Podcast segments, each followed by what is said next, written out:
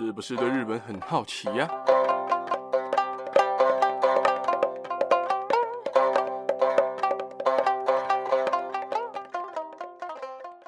萨利嘎嘎，萨利妈妈，皆さん，大家好，大家好，我是巴基亚拉哈。今天要跟大家分享的东西比较特别一点哦，也是我一直很想跟大家分享的，就是台湾的神社。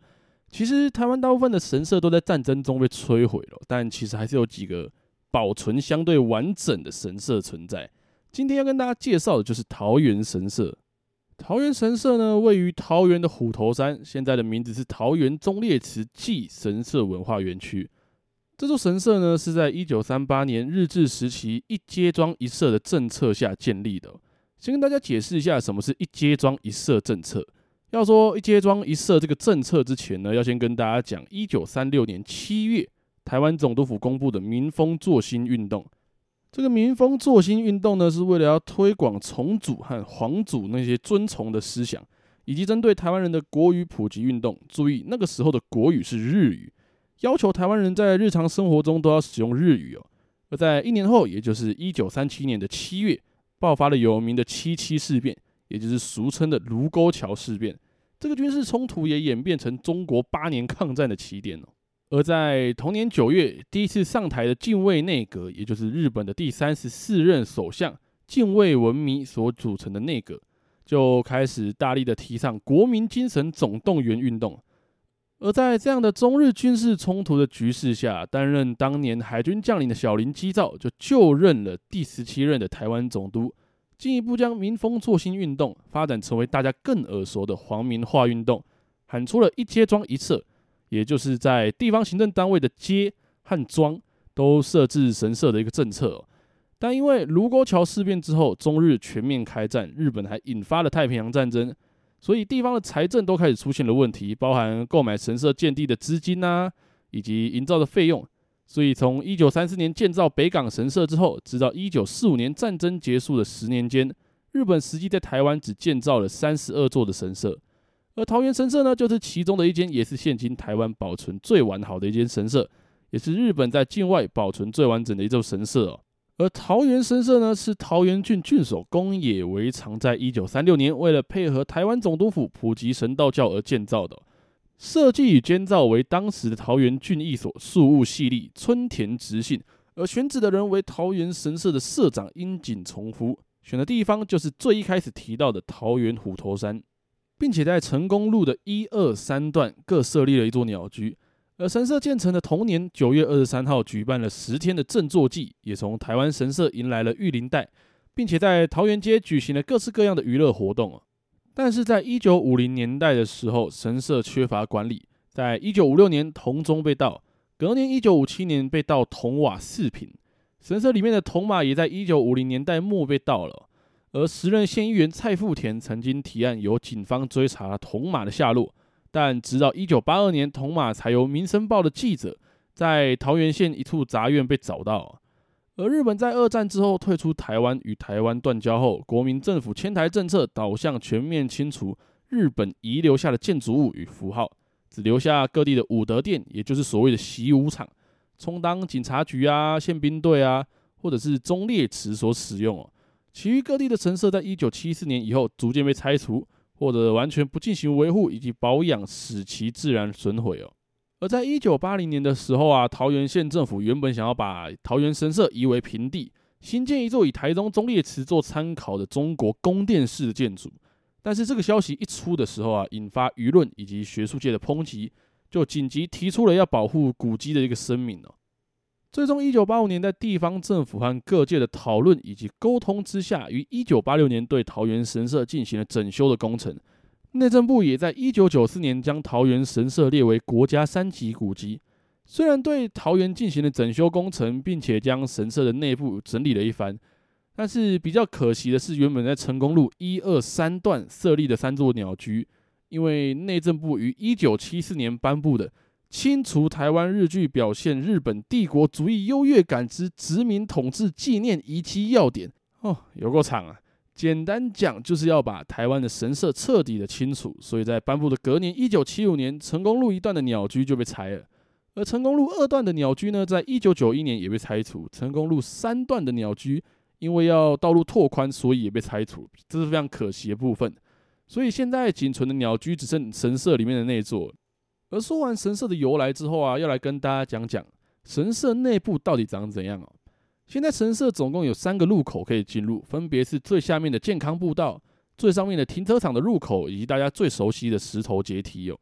大家从称为吉时段的石头阶梯上去的第一眼，就会看到种满铁杉还有尤加利树的绿地，以及左右各三座的石灯笼。尤加利树是日治时期的桃园第一公学校和第二公学校的教职员所栽种的。第一和第二公学校分别是今天的桃园国小还有东门国小。石灯笼是参道的照明，也是庭院的造景。但是现在大家去桃园神社看到的石灯笼，并不是神社建造时候当时的石灯笼哦。而是在一九八六年整修的时候重新打造的。而在右手边还有管理室，现在预计作为商店来使用。再来走过石灯笼和绿地的时候，映入眼帘的就是鸟居。该鸟居是由一九三零年桃园最大的成合发商店所捐献的。但是在神社的时候，常常听到有人说：“诶，啊，为什么这个鸟居跟日本神社的鸟居不太一样？好像没有顶。”其实原本桃园神社的鸟居跟日本的鸟居一样，都是上面有两根横梁的。只是中华民国政府拆除了上面的那根横梁，只留下了下面的冠，所以变成了双十字的形状。所以现在去桃园神社所看到的鸟居才会只有一根横梁哦。再来参道的左手边会看到西进守水社，不知道守水社是什么的朋友可以去听我的第二十四集，有比较详细的介绍。右手边会看到东木社务所，社务所原本是神社的神职人员处理日常事务啊、休息啊，或者是斋戒沐浴的一个空间哦。现在是神社文化园区的主要展区，也是工作人员的办公室，还有游客的服务中心。而在社务所的前面也有放着扭蛋可以玩一下。而在社务所的后面还有卖好吃的豆花，如果喜欢豆花的人可以去尝鲜看看，名字叫做井上豆花，吃起来 Q Q 的，而且坐在那个神社吃的豆花，不知道为什么就是感觉好像特别好吃，而口感有点接近布丁，但还是很不错啦，就是大家可以去试试看哦。而事务所的前面立着一匹潇洒的铜马，那匹铜马呢，就是我刚刚所提到的，一九五零年代末失窃的那只铜马，也是神明在人间与神域之间往返的一个坐骑。它的腹部原本刻有桃园神社的一个菊花纹的色徽，但是已经遭到强酸侵蚀，现在已经遭到磨损破坏哦，但还是看得出建造当时那种威风的感觉。再来参道左侧有一条小径，有一个日式建筑，那里叫东间，其实就是厕所啦。东间并不是神社原本的建筑，而是在一九八六年神社整修的时候所建造的，它是作为洗手间来使用啊。再来参道继续往上走，会看到两只石狮子，原本应该要是破犬啊，但因为原本的破犬已经被破坏了，所以在整修的时候换成了石狮子。而经过了石狮子之后呢，就会到达中门。也就是通往日本神社本殿前方的楼门哦，屋顶为切漆造的形式所建造，周围的围墙都有做透屏。它的作用呢，是为了避免冒毒神威，用来遮蔽直视本殿的视线哦。而通过中门之后呢，就会到达整座神社里面最大的建筑，也就是拜殿。它是一个三开间的主殿，也就是有三个空间哦。它的左右两侧原本是神传所以及祭器所。也就是所谓的存放祭器啊，以及祭祀的时候演奏乐器的一个空间，现在是作为供奉革命先烈啊、国军官兵啊，以及因公殉职的军警消民等等。而再来通过了拜殿之后呢，你就会看到本殿，也就是整座神社里面最主要的地方哦。本殿建筑在高台上，离地有一段距离，楼梯也做一个半步梯。半步梯是什么呢？也就是只有一半的脚可以踩住的楼梯，它是非常窄的，很难踩上去的。而屋顶呢，是用青铜瓦搭盖的，现在已经稍微氧化，有点蓝绿色的感觉。在日治时期呢，这个本殿是祭祀北白川宫的能久亲王，还有开拓山神以及日本天皇等等。现在只是放置郑成功、邱逢甲、刘永福或者是八二三阵亡的军官等等的牌位。而所有的建筑结构呢，都没有用任何的钉子，这一点我真的是觉得非常佩服，非常厉害的。而在神社里面，大家都会看到木头的栅栏，那个其实除了装饰以外，还有一个很重要的功能，就是作为一个结界，划分神和人的领域所筑起的一道墙。从鸟居那边就已经出现了，大家有去的话也可以注意一下。呃，整体来说，桃园神社是一个我认为非常庄严的地方。从即时段上去之后，感受到第一个感觉就是，嗯，很庄严。但是整个环境呢，也非常的舒服，除了干净之外，就是一种很清幽的感觉。而且在平日的时候，没什么人，又很安静，所以我自己认为是一个非常值得来走走的一座神社。我最近住在桃园哦，所以刚好也在神社附近，也蛮常去桃园神社的。尤其是假日，假日真的很推荐大家来走走，因为每个礼拜神社都会有一个小市集，然后它还贩卖各式各样的东西啊，文创商品啊，什么手作商品啊，卤味汉堡，就是一些美食什么的。呃，偶尔也会有展览在社务所展出，比如说服饰会展等等的，或是会有活动到桃园神社举行。我自己认为是一个非常棒的地方啊，也有蛮多情侣啊、家庭之类一起去的，其实是个蛮惬意、蛮疗愈的地方。而且他们神社也不时会有一些活动，所以大家都可以去关注一下他们哦。呃，最后跟大家讲一下桃园神社的资讯，在 Google Map 你搜寻桃园神社啊，或者是桃园中烈祠，都可以找到桃园神社的位置。现在全名叫做桃园中烈祠暨神社文化园区哦。它的开放时间是平日是早上十点到六点，晚上六点，